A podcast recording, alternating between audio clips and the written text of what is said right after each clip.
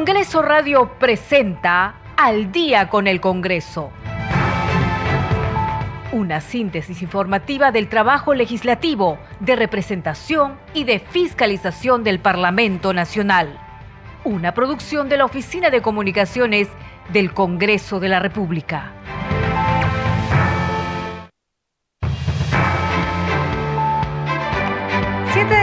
Con un minuto. ¿Cómo están? Bienvenidos al programa Al Día con el Congreso. Les saluda Danitza Palomino y estas son las principales noticias del Parlamento Nacional. La Comisión de Justicia y Derechos Humanos convocó para este martes 3 de octubre a seis abogados constitucionalistas y penalistas en el marco de la investigación sumaria a los miembros de la Junta Nacional de Justicia.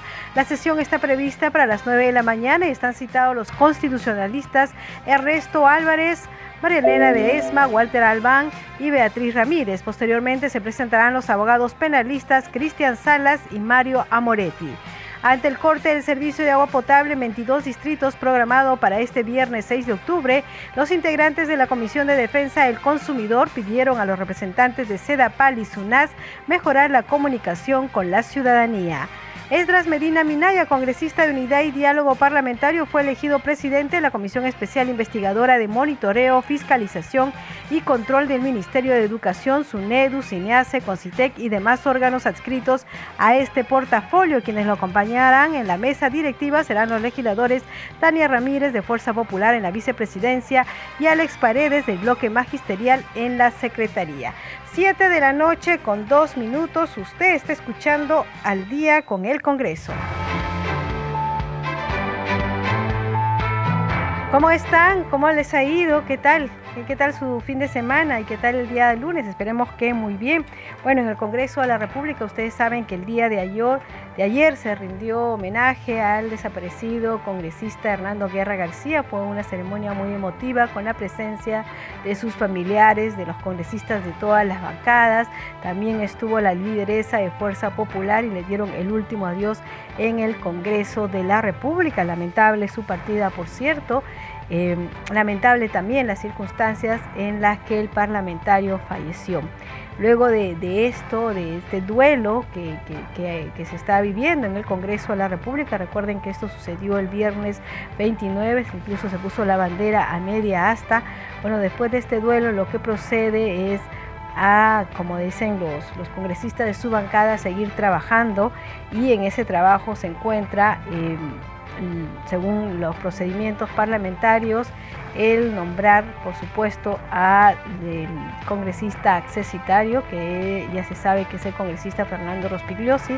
El congresista Fernando Rospigliosi tiene que recibir las credenciales que lo dan como eh, electo, que, es el siguiente, ¿no? El accesitario a Hernando Guerra García y luego va a haber, por supuesto, la ceremonia de juramentación en el Parlamento Nacional. Y también lo que está pendiente en el Congreso de la República es las elecciones justamente el cargo que ha dejado el congresista Hernando Guerra García, que es la primera vicepresidencia. Esto tiene sus procedimientos también y finalmente se elige en una sesión plenaria. Y a nosotros en este programa vamos a estar detallándole paso a paso todo cómo se va organizando este tema, pero digamos que son los dos temas pendientes que se suelen realizar en estas circunstancias. Siete de la noche con cuatro minutos y vamos ya con las noticias del día de hoy. La Comisión de Justicia y Derechos Humanos que preside Janet Rivas Chacara convocó para este martes 3 de octubre a seis abogados constitucionalistas y penalistas en el marco de la investigación sumaria a los miembros de la Junta Nacional de Justicia, esto es por causa grave. De acuerdo a la agenda de ese grupo de trabajo, a primera hora están citados los constitucionalistas Ernesto Álvarez Miranda, Marianela Ledesma Narváez, Walter Albán Peralta y Beatriz Ramírez Guaroto. Luego se presentarán los abogados penalistas Cristian Salas Beteta y Mario Moretti Pachas. La reunión será a las 9 de la mañana en la sala María Elena Moyano y a través de la plataforma Microsoft Teams. Hay que decir que todas las sesiones del Congreso de la República son públicas, se transmiten a través del canal, la radio y las redes sociales del Congreso de la República. 7 de la noche con 5 minutos y vamos con más información.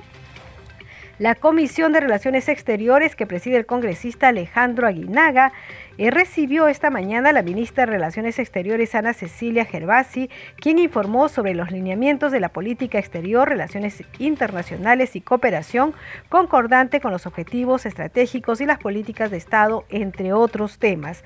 Aguinaga Recuenco, luego de escuchar la exposición, solicitó mayor precisión de la reunión sostenida con el director de la Corporación Financiera Internacional del Banco Mundial, en la cual se tocó el tema de la lucha contra la pobreza, ya que en lo que va del año 2023 los índices de pobreza en el país se han incrementado. La pobreza, de acuerdo al Instituto Nacional de Estadísticas Informática INEI, e ha aumentado en el año 2023 de 25.9% a 27.5%. Por eso Quisiera saber si han acordado algo con el Banco Mundial para que pudiera liberar algún préstamo hacia el país y que se use específicamente en la lucha contra la pobreza para no estar señalando simplemente el viaje, sino el resultado del viaje, acotó el presidente de la comisión. Vamos a escuchar parte de esta sesión de la Comisión de Relaciones Exteriores. El objetivo de impulsar el proceso de adhesión del Perú a la Organización para la Cooperación y Desarrollo Económico, OCDE, esta adhesión constituye una oportunidad para implementar debidamente una serie de reformas de gestión y políticas públicas orientadas a cerrar brechas estructurales, fortalecer la institucionalidad del Estado y la gobernanza pública. Es por esa razón que dicho proceso ha sido declarado de interés nacional. Finalmente, un destacable logro de nuestra política exterior en el marco del proceso de integración andino fue la elección por consenso de un representante peruano, el embajador Gonzalo Gutiérrez Reinel, al cargo de secretario general de la Comunidad Andina, luego de 17 años. Finalmente deseo resaltar el continuo esfuerzo que despliegan esta Cancillería y nuestras misiones en el exterior por recuperar los bienes arqueológicos, documentales, histórico-artísticos que fueron sustraídos ilícitamente de nuestro país.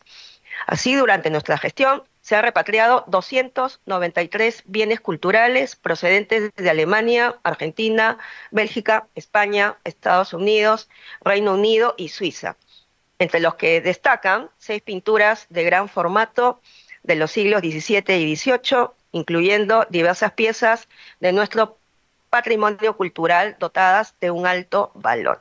Señor presidente, señores congresistas, hasta aquí me he permitido mostrarles una parte de los principales logros y avances en los objetivos estratégicos que venimos impulsando y priorizando, sin perjuicio de otros asuntos que desarrollamos en el marco de nuestras competencias institucionales.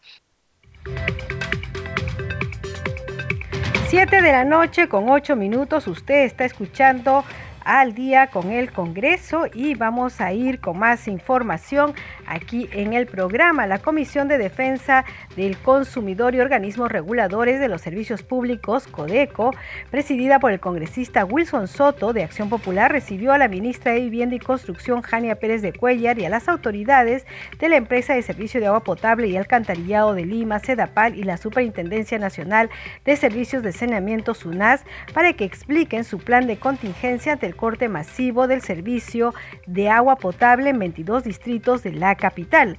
Al respecto, el grupo de trabajo criticó la comunicación emitida por Sedapal sobre corte de agua que generó zozobra en la ciudadanía, por lo que solicitaron una mayor coordinación con el sector vivienda y construcción antes de un pronunciamiento. En esta sesión también se presentó a la ministra de Vivienda, Jania Pérez de Cuellar, para explicar la estrategia de protección de los usuarios de Lima Metropolitana frente al corte masivo del servicio de agua potable anunciado por Sedapal. La ministra reiteró que están trabajando día y noche para abastecer ser los distritos afectados por la interrupción del servicio de agua potable, aseguró que es una obra necesaria y programada que no se debe a una falla técnica. El objetivo, dijo, es mejorar el servicio en los 22 distritos de Lima metropolitana. Vamos a escuchar parte de la sesión. Lamentablemente, según lo que me han reportado, es que los miembros del directorio tampoco supieron que esto se iba a lanzar. Entonces, yo quería dejar eso en claro, señor presidente, en ningún momento es una falta de responsabilidad por parte del ministerio, ni como han dicho algunos que estoy sacando cuerpo, todo lo contrario, más bien apenas tuve conocimiento es que entramos a coordinar con el ministerio y ver también cómo ayudar y cómo subsanar eh, esta situación. Eh, Villa María Triunfo sí lo dije y estamos, eh, CEDAPAL está trabajando y estamos coordinando de hacer un refuerzo de distribución de camiones cisternas para esas zonas. Entonces, eh, estamos trabajando plenamente día y noche. Yo sé que el, el, presidente se ha reunido con el equipo el fin de semana para trabajar y estamos en estrecha también eh, coordinación con el presidente o el superintendente de SUNAS, eh, viendo los mecanismos de mejorar la información y, como digo, asegurando el correcto abastecimiento de, agua para la población afectada. Eh, simplemente para, para señalar, eso lo van a explicar seguramente ellos a más detalle, esta es una obra necesaria para mejorar el servicio justamente de estos 22 distritos. Es una obra programada, no se debe a una falla técnica donde los técnicos tengan que ir y encontrar cuál es el problema y la solución. Esto es algo técnicamente sencillo, pero dado que se trata de una troncal, eh, evidentemente hay que, hay que hay que tomar las previsiones del caso. Entonces, eh, es una obra esperada, es una obra programada y es algo similar a lo que está sucediendo o que va a suceder en, en, Santiago de Chile ese mismo fin de semana, donde seis de los 19 distritos también van a haber restringido su servicio. Entonces, no es algo, eh, digamos, que no suceda en, otras, en otros países eh, es algo que suele suceder. En el caso de, en el caso de Santiago es por eh, una obra de, del metro, si recuerdo bien, y es algo como lo que sucedió aquí en el 2019. Siete de la noche con 12 minutos vamos con más información aquí en Al día con el Congreso. hay que decir que parlamentarios de diversas bancadas exigieron al Poder Ejecutivo que se cumpla con los objetivos de cerrar las brechas de la transformación digital y de conectividad en el país, toda vez que existen lugares en diversas regiones que no tienen acceso a la tecnología y comunicaciones. Así lo dieron a conocer durante la sesión de la Comisión de Ciencia, Innovación y Tecnología que preside el parlamentario Carlos Ceballos de Podemos Perú, donde participaron funcionarios de la Secretaría de Gobierno y Transformación Digital de la Presidencia del Consejo de Ministros. El legislador Víctor Flores Ruiz señaló la necesidad de trabajar mecanismos de protección en ciberseguridad, toda vez que actualmente se vulneran informaciones públicas y privadas. Su colega Jorge Flores Zancachi también dio a conocer su inquietud por la falta de señal y conectividad en diversas regiones del país, principalmente en la región Puno y sus provincias, que no permiten mejorar el desarrollo social, comercial y educativo de los ciudadanos. Tenemos un informe al respecto. Con la finalidad de fortalecer la gobernanza digital, promover la alfabetización digital en todo el país, para la mejora de la calidad de vida de los ciudadanos, se desarrolló la sesión de la Comisión de Ciencia y Tecnología, donde se exigió se cumplan con los objetivos de cerrar las brechas de la transformación digital y de conectividad en el país. Nosotros preocupados por el tema de la red dorsal, cómo viene trabajando, por qué hasta el momento no está llegando el Internet a las zonas más alejadas del país.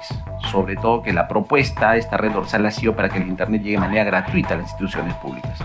Hospitales, centros de, educación, universidades, municipalidades y una serie de instituciones públicas. Asimismo, el presidente de la comisión, Carlos Ceballos, expresó su preocupación por la inclusión digital y accesibilidad solicitando a los funcionarios de la Secretaría de Gobierno y Transformación Digital las propuestas y avances para promover la transformación digital en áreas rurales o comunidades marginadas. ¿Y para cuándo podemos tener nosotros resultados al respecto de todas estas variaciones a los contratos que se ha tenido, que inclusive han salido reportajes dominicales el día de ayer? Con respecto al mal uso de los recursos del MTC para hacer el tema de operaciones y mantenimientos de la red dorsal y necesitamos que se baje ese precio. Esto es lo más importante, o sea, cuando no va a las zonas de frontera dice no llega el internet porque simplemente las operadoras no van a hacer uso de la red dorsal por su alto costo que tiene. Entonces, ¿cuándo desde la PCM vamos a poder tener esos resultados. Acá hemos pedido resultados, queremos resultados. Por su parte, el doctor Alain Dongo Quintana, secretario de la Secretaría de Gobierno y Transformación Digital, resaltó la necesidad de invertir en infraestructura de conectividad y en el desarrollo de competencias digitales para reducir la brecha digital si no tenemos nosotros una conectividad a nivel nacional, todo lo que vemos y lo que estamos planteando, eh, lo que es transformación digital para el ciudadano, ese Internet libre, cero costo debería de ser porque es un derecho. Lo que nosotros estamos haciendo es articular con el Ministerio de Transportes y Comunicaciones, justamente con Pronatel, cómo va esa red nacional de fibra óptica.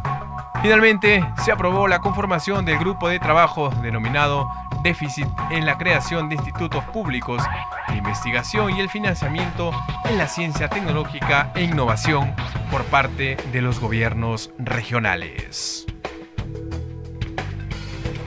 7 de la noche con 16 minutos. Usted está escuchando al día con el Congreso y vamos con más información. La Comisión Especial Multipartidaria de Monitoreo, Fiscalización y Control del programa Hambre Cero recibió a funcionarios del Instituto Nacional de Estadística e Informática INEI, de los Ministerios de Salud, Desarrollo e Inclusión Social y del Ministerio Nacional de Salud para que informen sobre el estado situacional de la anemia en el Perú, políticas públicas implementadas, presupuesto asignado por el Ejecutivo para la lucha contra la anemia, entre otros puntos. La congresista Isla Portero de Acción Popular, eh, presidenta de la comisión, cuestionó la presencia y eficiencia de los programas sociales para reducir la anemia en las regiones del país. Hay tantos programas, dijo, en todos los ministerios se llenan de trabajadores, pero no van a las regiones, a esos pueblitos lejanos que necesita el al Estado. Tenemos que hacer una geolocalización verdaderamente, pero desde la barriga. Yo en la región Loreto, dijo la congresista Hilda Portero, no veo actividad del Ministerio de Desarrollo e Inclusión Social. Por su parte, el parlamentario Miguel Ángel Sixia de la bancada Renovación Popular solicitó que el INEI programe una encuesta especializada sobre discapacidad para obtener información estadística confiable sobre el tamaño de este segmento de la población existente en el país. El jefe del INEI, Dante Carhuavilca informó que los resultados de la encuesta demográfica y de salud familiar muestran en el país una tendencia hasta la disminución del nivel de la desnutrición crónica en niñas y niños menores de 5 años de edad. Precisó que esta pasó de 12.2% en el año 2018 a 11.1% en el primer semestre del 2023, según el patrón de referencia de crecimiento internacional infantil de la Organización Mundial de la Salud OMS. 7 de la noche con 18 minutos vamos con nuestra siguiente secuencia. Congreso en redes. A esta hora de la noche tenemos información con nuestra compañera Perla Villanueva. Adelante, Perla. Muchas gracias, Danitza. Buenas noches. Empezamos con la publicación del presidente del Parlamento Nacional, Alejandro Soto Reyes, quien en su cuenta de Twitter señala lo siguiente. Hoy recibí en mi despacho a nuestros hermanos de Oropesa, capital nacional del PAN, quienes llegaron en compañía de la congresista Ruth Luque Ibarra para el lanzamiento del Festival del PAN Tanta Raimi 2023. Estamos todos invitados a degustar de nuestra tradición culinaria. Y comparte imágenes de esta reunión con los artesanos de la capital nacional del pan. Tenemos también la publicación del Congreso del Perú, donde se informa que congresistas de diversas bancadas exigieron al Ejecutivo que se cumpla con los objetivos de cerrar las brechas de la transformación digital y de conectividad en el país. Esto sucedió en la sesión de hoy de la Comisión de Ciencia y Tecnología.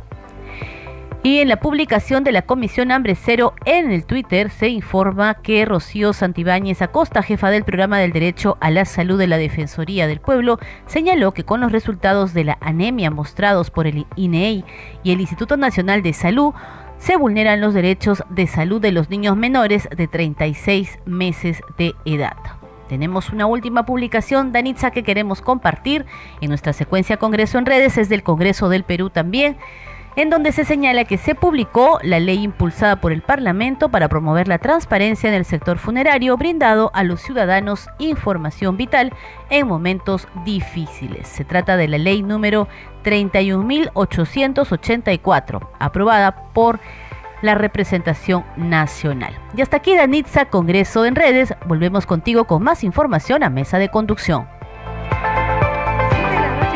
Minutos y justamente estábamos viendo también lo que acaba de publicar hace unos cuatro minutos la Comisión de Ética Parlamentaria. Dice lo último, por unanimidad se aprueba informe final en el expediente 0122-2022-2023, seguido contra la congresista María del Cordero Pilar María del Pilar Cordero Yontay, recomendando su suspensión y descuento de sus saberes por 120 días y enviar copia del informe a la Fiscalía de la Nación. Bien, esto se acaba de aprobar en la Comisión de Ética. 7 de la noche con 21 minutos vamos con otras informaciones. En la Comisión de Defensa Nacional, alcaldes de distintos distritos de Lima informaron sobre la situación por la que atraviesan en materia de inseguridad ciudadana y las posibles alternativas de solución. Entre los asistentes estuvieron el alcalde de Magdalena, de San Juan del Urigancho, de Pachacamac, de Villa María del Triunfo, de Puente Piedra, entre otros.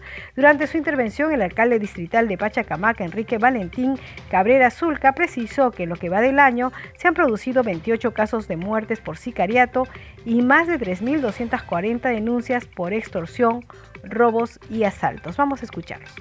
El distrito de Pachacamac cuenta actualmente lamentablemente con 28 casos de muertes por temas de sicariato. Tenemos más de 3.240 denuncias por diferentes este, temas de inseguridad, entre ellos extorsiones, este, robos, asaltos. Eso eh, en base a las cifras de que las personas eh, tienen el valor de denunciar, toda vez que por el temor no lo hacen. En mi distrito también detonan granadas de guerra.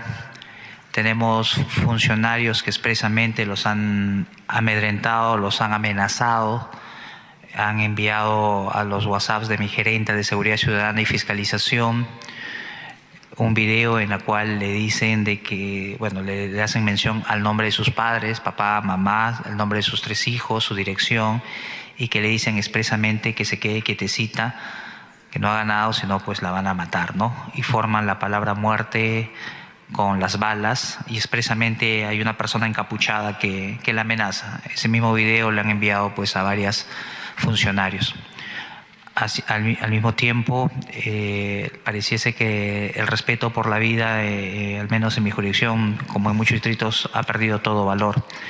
Tenemos una agencia municipal y allí hay varios emprendedores que se dedican a asesorías de planos, independizaciones, entre otros. Y al promediar la una de la tarde, pues han matado a un ingeniero, ¿no? a un padre de familia, disparándole bajo un sicario la moto y después pues huyó.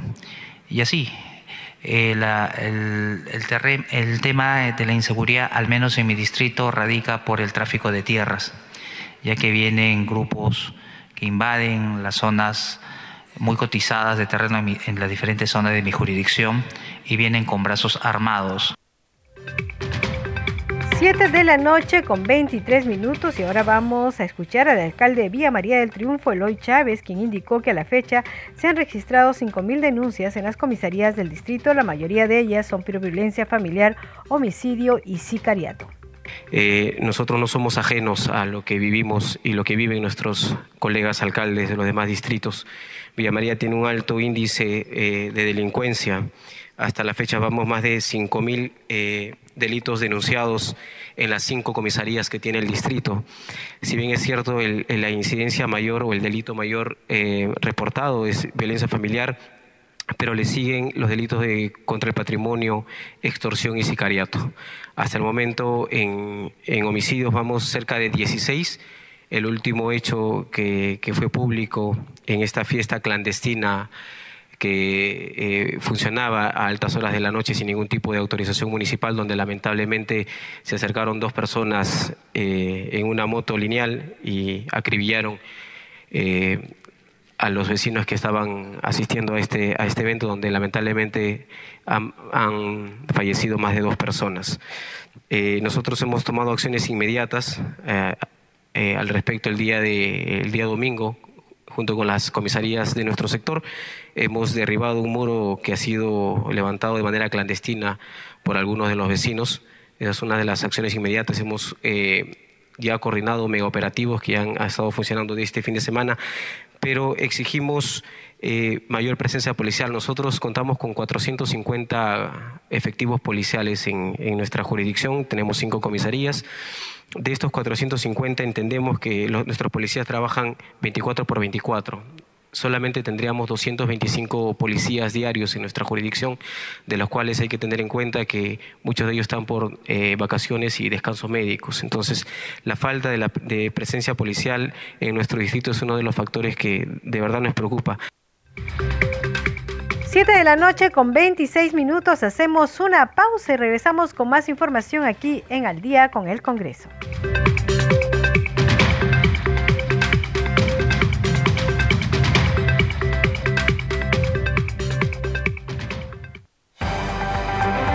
Segundo a segundo, las noticias como son, nuestros titulares. 19 horas 26 minutos. El ministro de Salud, César Vázquez, informó que su despacho solicitará al Congreso modificar un artículo de la Carta Magna para permitir que los médicos laboren en dos entidades públicas al mismo tiempo. La Comisión de Ética Parlamentaria archivó la denuncia contra el presidente del Congreso, Alejandro Soto, sobre presunto nepotismo. La presidenta de la Junta Nacional de Justicia, Imelda Tumialán, dijo que la defensa de la independencia del sistema de justicia puede tener un alto costo. Sin embargo, agregó, la institución que preside se mantendrá firme en esa lucha. La titular de Vivienda, Construcción y Saneamiento, Jania Pérez de Cuellar, aseguró que los trabajos de prevención para enfrentar las intensas lluvias que trae la ocurrencia de un fenómeno el niño continúan de acuerdo a lo programado. La Comisión de Defensa del Consumidor y organismos reguladores de los servicios públicos del Congreso supervisará el desempeño de la SUNAS y SEDAPAL para garantizar el abastecimiento de agua potable a los usuarios durante el corte masivo en Lima. Más de 100.000 aves silvestres de las áreas naturales protegidas del Perú murieron como consecuencia del virus de la influenza aviar. No hay informes acerca de daños en general tras el sismo de intensidad 4 sentido hoy en la región Ica. La región Madre de Dios soportará temperaturas hasta los 38 grados Celsius a lo largo de la presente semana, informó el Senami. 7 de la noche 27 minutos, la ampliación de estas y otras informaciones en nuestras plataformas digitales.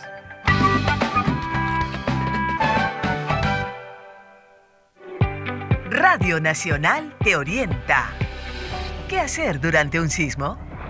Si estás en la calle, ubícate lejos de los edificios, árboles, cables y autos en movimiento.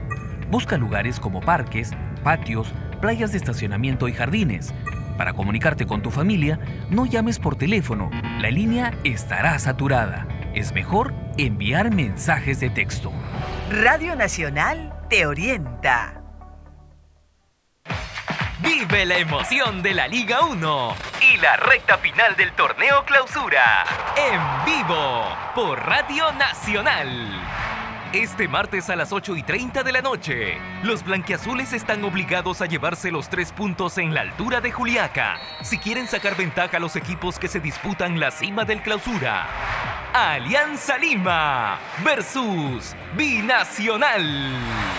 Lo mejor del fútbol peruano en una transmisión especial de Nacional Deportes.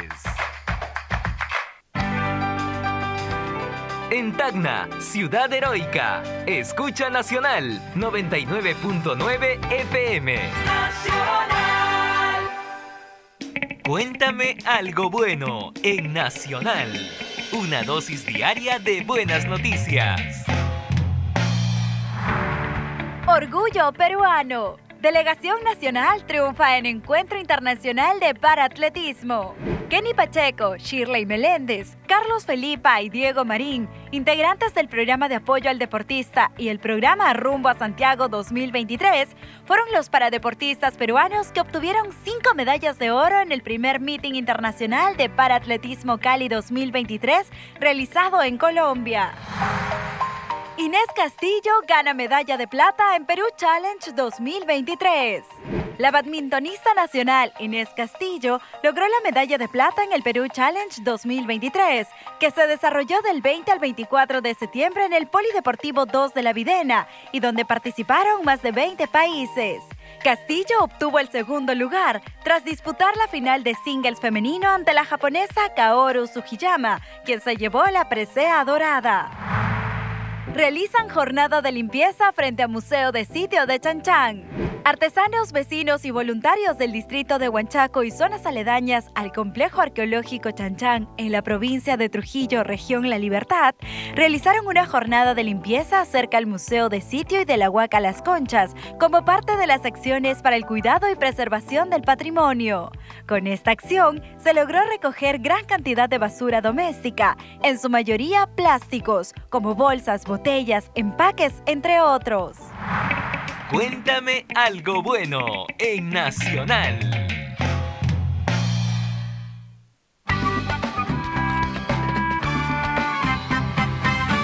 Nacional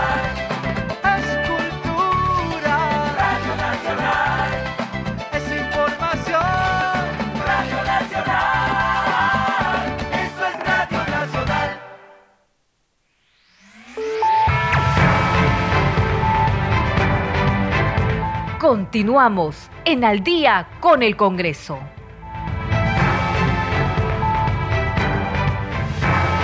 Siete de la noche con 31 minutos. Bienvenidos a la segunda media hora del programa Al día con el Congreso. Los estamos acompañando aquí en Nacional. Marco Manchego en los controles, Sara Ruitón en la transmisión streaming por YouTube y Danitza Palomino en la conducción. Vamos con los titulares.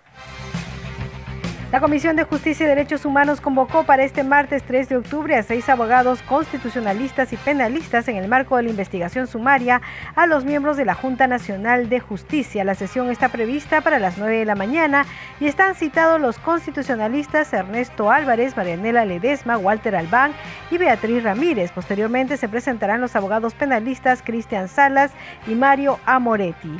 Ante el corte del servicio de agua potable en 22 distritos programado para este viernes 6 de octubre, los integrantes de la Comisión de Defensa del Consumidor pidieron a los representantes de SEDAPAL y SUNAS mejorar la comunicación con la ciudadanía. Esdras Medina Minaya, congresista de Unidad y Diálogo Parlamentario, fue elegido presidente de la Comisión Especial Investigadora de Monitoreo, Fiscalización y Control del Ministerio de Educación, SUNEDU, CINEACE, CONCITEC y demás órganos adscritos a este portafolio. 7 de la noche con 33 minutos, usted está escuchando al día con el Congreso.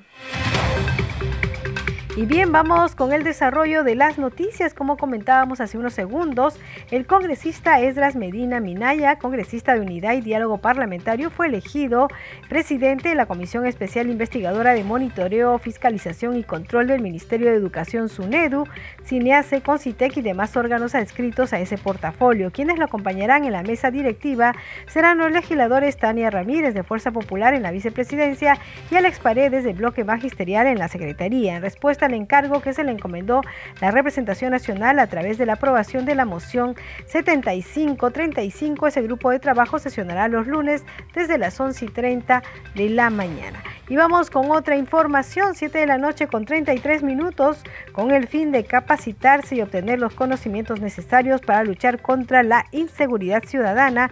16 serenos municipales fueron reconocidos en el Congreso de la República. Ellos participaron de una pasantía internacional sobre seguridad ciudadana en Brasil. Vamos con el informe.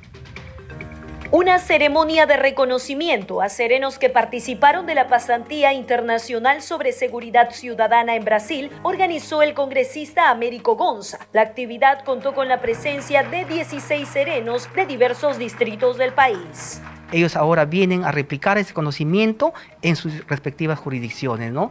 Y nuestra tarea como fin es que los cuerpos de serenos sean cuerpos profesionalizados. Ellos van a dar su versión de, por ejemplo, cómo la Guardia Municipal en Brasil tienen vehículos, tienen armas de fuego y allí no le dan tregua a la delincuencia, ahora más que nunca en nuestro país, que hemos visto el baño de sangre en los últimos días, ¿no? Durante la actividad, los representantes de la Asociación de Serenos del Perú dieron a conocer sobre los temas que abordaron como parte de su capacitación en la Municipalidad Santana de Parnaíba, en Brasil. Cada uno de nosotros allá hemos recibido capacitaciones con armas no letales, con armas letales. Hemos recibido capacitaciones de primeros auxilios, de animación cardiopulmonar, hemos recibido sobre el medio ambiente. Estamos capacitados en varias áreas y yo digo, ¿por qué no dar la oportunidad al sereno?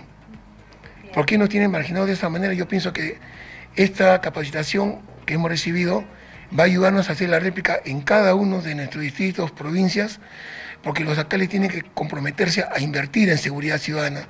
Además, solicitaron el apoyo de las autoridades para dotarlos de facultades y recursos. En realidad no nos toman en cuenta, pero en la práctica el sereno, como se dice, es multifacético. El sereno es psicólogo, el sereno se convierte en bombero porque es el primero en llegar ante un incendio. Hasta de partero lo ha hecho en varios distritos y provincias, hemos atendido parte. Quien viene, yo vengo de la provincia de Guaral. Por su parte, el congresista Gonzalo Castillo se comprometió a atender la problemática de este importante sector. Su problemática que atraviesan ellos es que los alcaldes provinciales o distritales de donde ellos pertenecen no le dan real importancia a su trabajo que tienen. Y es más, muchas veces son eh, invisibles a las mismas autoridades del Ejecutivo. Entonces ellos lo que reclaman, por supuesto, primero, equipos para que se protejan ellos y segundo, elementos y normativa para que puedan combatir la delincuencia. ¿no? En la ceremonia se conoció que en los próximos meses se contará con la segunda promoción de serenos que participarán en la pasantía internacional sobre seguridad ciudadana. 7 de la noche con 36 minutos. Usted está escuchando al día con el Congreso y vamos a hablar sobre una ley referente al libro. Vamos con la nota, el dictamen que propone la ley de medidas estratégicas para el fortalecimiento y posicionamiento del ecosistema del libro y de la lectura fue aprobado esta tarde por unanimidad durante la cuarta eh, sesión ordinaria de la Comisión de Cultura y Patrimonio Cultural que preside el congresista Héctor Acuña. La iniciativa se sustenta en los proyectos de ley 5835, 5873, 5304, 5942 que proponen mejorar y aumentar el hábito de la lectura y la población peruana, así como generar, promover y garantizar su acceso y fortalecer y dinamizar la industria editorial. La norma contiene 10 artículos eh, y tres dispositivos complementarios finales. De acuerdo con Acuña Peralta, el análisis de la propuesta coincide en que se cumple con la finalidad del fortalecimiento y posesionamiento del ecosistema del libro y la cultura. 7 de la noche con 37 minutos y el congresista Jorge Luis Flores Ancachi presentó un proyecto de ley que autoriza al Banco Central de Reserva del Perú a comprar oro en el mercado interno destinado al fortalecimiento de las reservas internacionales. Vamos con el informe. El proyecto de ley 6035 presentado por el congresista Jorge Flores tiene por objeto autorizar al Banco Central de Reserva del Perú a realizar operaciones de compra de oro en el mercado interno, con el fin de fortalecer las reservas internacionales del Perú. Además, permite realizar operaciones financieras con las reservas internacionales de oro en los mercados del exterior. La proyectada norma se aplicará a todas las personas individuales y jurídicas, públicas y privadas legalmente establecidas, registradas y autorizadas por las entidades competentes que participen en la comercialización del oro. La compra de oro en el mercado interno se pagaría en moneda nacional, tomando como base el precio de la cotización internacional del oro en condiciones competitivas, conforme a la reglamentación emitida por el Banco Central de Reserva del Perú, quedando prohibido pagar en moneda extranjera. El Banco Central de Reserva del Perú quedaría exceptuado de la aplicación de la Ley de Contrataciones del Estado y su reglamento aplicable a las contrataciones de bienes y servicios especializados en el extranjero para las contrataciones previstas en este proyecto de ley. Las ventas de oro en el mercado interno destinadas exclusivamente a incrementar las reservas internacionales estarían exentas del impuesto a las transacciones financieras ITF y sujetas a la tasa cero del impuesto general a las ventas, IGB.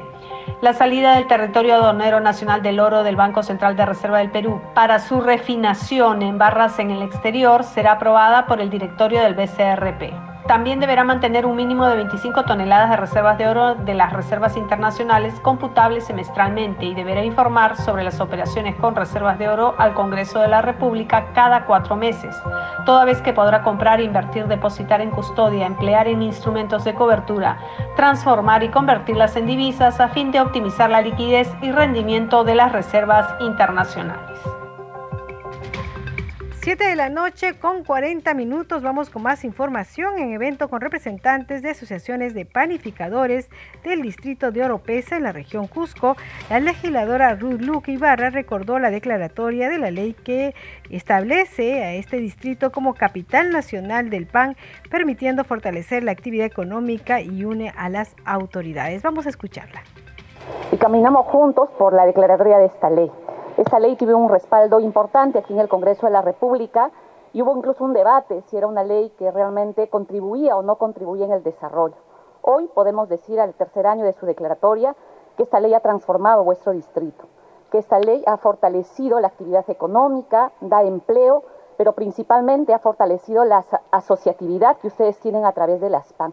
Pero además ha permitido juntar a nuestras autoridades, al alcalde provincial, al alcalde distrital, a sus regidores, pero también a congresistas de distintas bancadas, porque si hay una cosa que nos sentimos orgullosos los cusqueños y las cusqueñas, es precisamente nuestro pan de oropesa.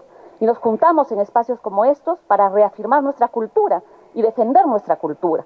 Porque la cultura, como lo dijeron mis colegas, no, no es un tema solo material, sino también es un tema espiritual y el PAN está vinculado a distintas otras acciones que hacemos los cusqueños y cusqueñas en nuestra región. Hace el día sábado hemos iniciado con una propuesta de empezar a difundir de manera mucho más masiva el pan de Oropesa aquí en Lima. Hemos iniciado con una feria y en esta feria ha permitido congregar a muchos cusqueños aquí en Lima que nunca antes nos habíamos congregado. Migrantes que viven aquí en la región de Lima y gracias al pan de Oropesa nos hemos congregado en la plaza del distrito de Pueblo Libre. Ha permitido además compartir y cada uno contar sus anécdotas de cada uno, cómo nos vinculaba el pan de distintas maneras. Así que esperamos que, este, que esta eh, segunda oportunidad que lanzamos aquí en el Congreso nos permita pues reafirmar, ¿no es cierto?, hacia ustedes, panaderos, panaderas de Oropesa, permitir a sus autoridades que puedan seguir fortaleciendo esta actividad hacia una ruta turística tan importante que ya han iniciado y creo que la expresión de los congresistas que estamos aquí, no solo de mi bancada, a través de mi vocera, la congresista Bazán, del congresista Roberto Sánchez, del presidente de la Comisión de Cultura y por supuesto de mis colegas de Cusco, Guido Bellido, Luis Ángel Aragón, permite expresar esa conjunción de solidaridad y de unidad que nos une con el distrito de Oropesa. Así que Causachun Cusco, Causachun Oropesa. Muchísimas gracias. 7 de la noche con 42 minutos y vamos con más información. En la Comisión de Defensa del Consumidor eh, se presentó la presidenta ejecutiva de Indecopi, Karin Cáceres, quien señaló que enviará la información solicitada a los parlamentarios por los parlamentarios sobre la posible acaparamiento, especulación y aumento de precios de baldes y bidones para almacenar agua. Esto, por supuesto, ante el anuncio de recorte de agua este viernes. Vamos a escuchar parte de la sesión. Eh, sobre, sobre monitoreo de precios. ¿Cuál es el papel de Indicope en el monitoreo de precios durante situaciones de emergencia, como el corte de servicios de agua potable? ¿Qué medidas específicas está tomando el Indicope para identificar y abordar alzas de precios excesivos en productos como bidones de agua durante este evento? Respecto a investigación de prácticas ante, anticompetitivas, ¿ha iniciado Indicope alguna investigación sobre posibles prácticas anticompetitivas relacionadas con la venta de bidones de agua durante este periodo de corte de servicio? ¿Cuáles son los criterios y procedimientos que, que guían tales investigaciones? Respecto a protección del consumidor, ¿existen medidas específicas que se están implementando su sector para garantizar la disponibilidad y accesibilidad de productos esenciales como el agua, como el agua a precios justos?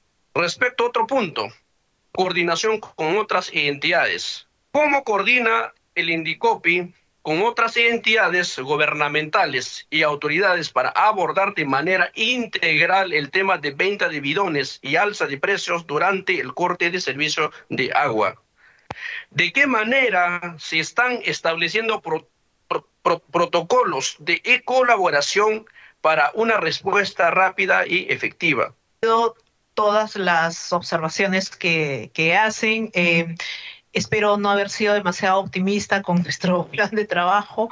Vamos a hacer todo lo posible por lograr la mayor cantidad de nuestros objetivos en el menor tiempo posible, porque efectivamente eh, uno no, sabe dónde está al día siguiente.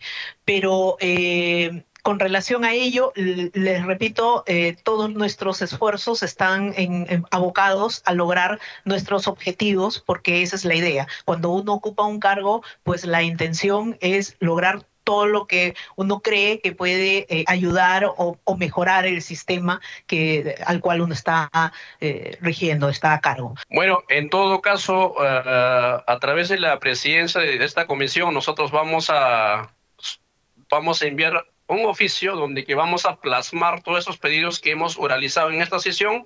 Estoy seguro su institución nos va a responder y daremos cuenta a todos los miembros de esta comisión y agradecemos su presencia, por su paciencia. Eh, muchas gracias. Estoy seguro estaremos trabajando así coordinadamente y, estaremos formalizando ese eh, pedido que estamos haciendo. 7 de la noche con 45 minutos. Usted está escuchando al día con el Congreso y como ustedes saben, aquí siempre difundimos las leyes que se han aprobado en el Congreso de la República en nuestra secuencia Leyes para ti. ¿Sabías que en la actualidad la vida de más de 6.000 personas depende de la donación de órganos?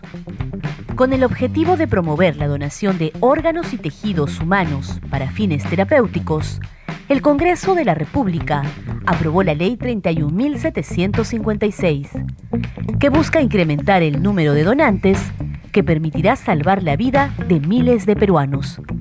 Asimismo, esta ley obliga al Estado a realizar campañas de concientización y sensibilización, así como a promover su alcance en los ámbitos local, regional y nacional. Recuerda que toda persona puede declarar su voluntad de no ser donante y revocar dicha declaración en cualquier momento. Dicha información figurará en tu documento nacional de identidad DNI. El Congreso hace leyes para ti.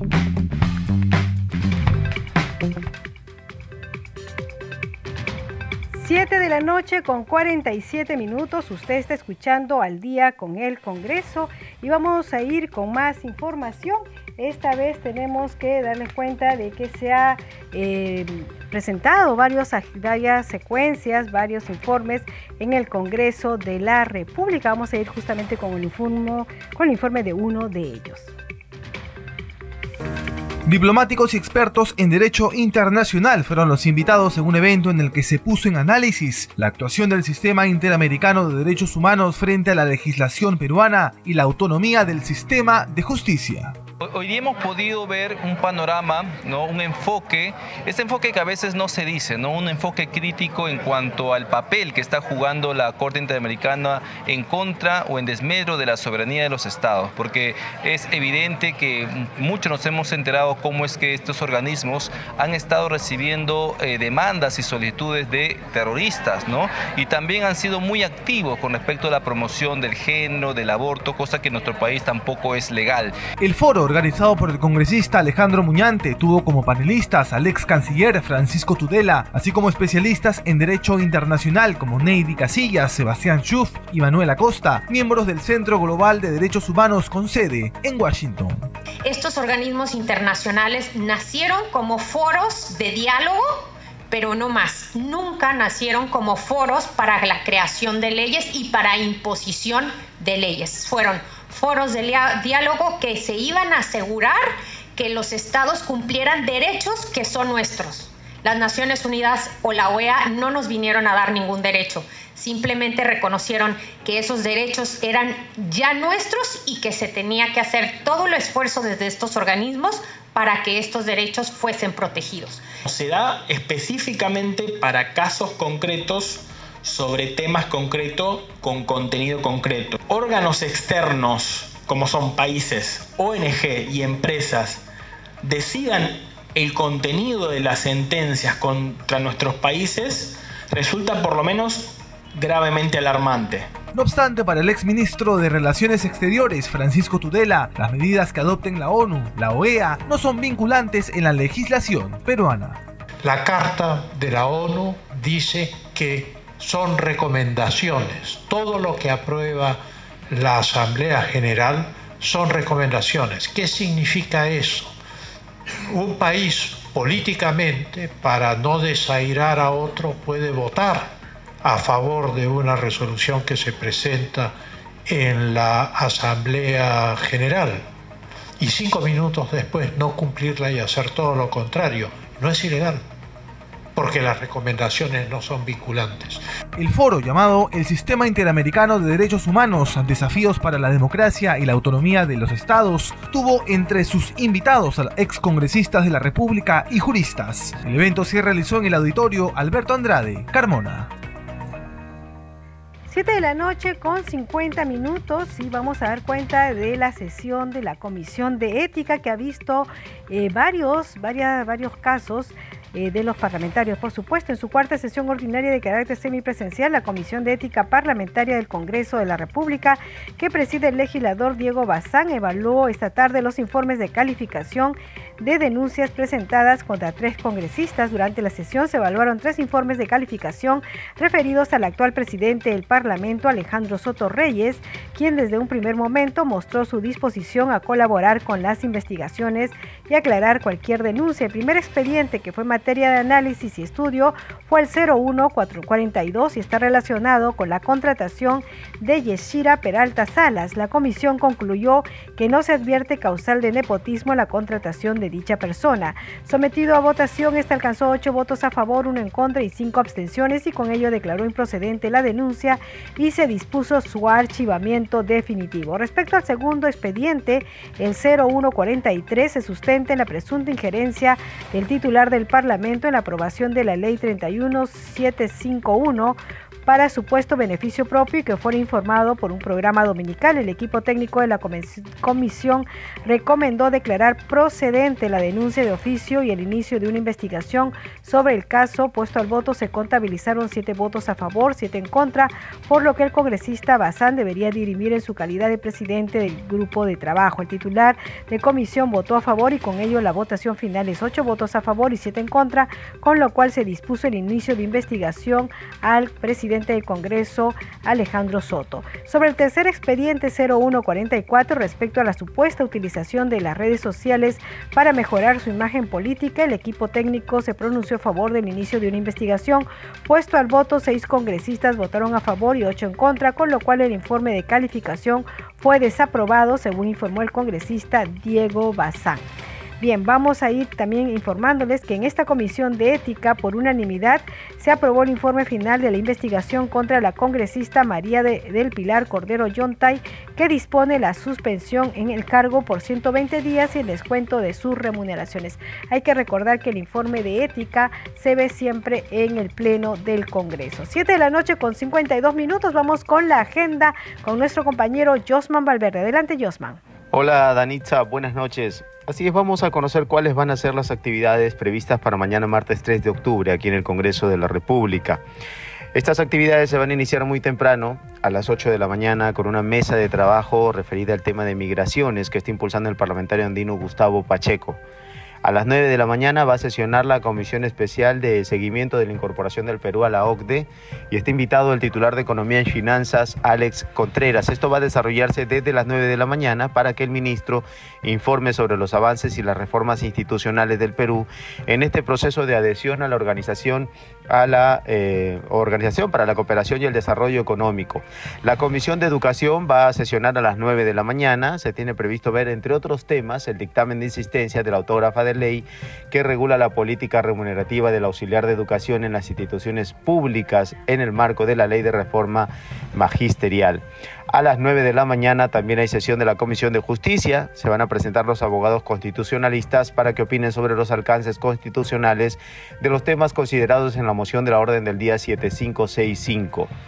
Hay también, entre otras actividades, un evento a las 9 de la mañana, el encuentro de alcaldes del departamento del Cusco que está eh, promoviendo el congresista Luis Aragón, un evento referido al Parlamento Escolar, un tema muy importante sobre todo porque eh, a los estudiantes, a los escolares, se em, les orienta acerca de la labor parlamentaria para que conozcan desde pequeños el trabajo que realiza el Congreso de la República. Esto lo impulsa la Oficina de Participación Ciudadana.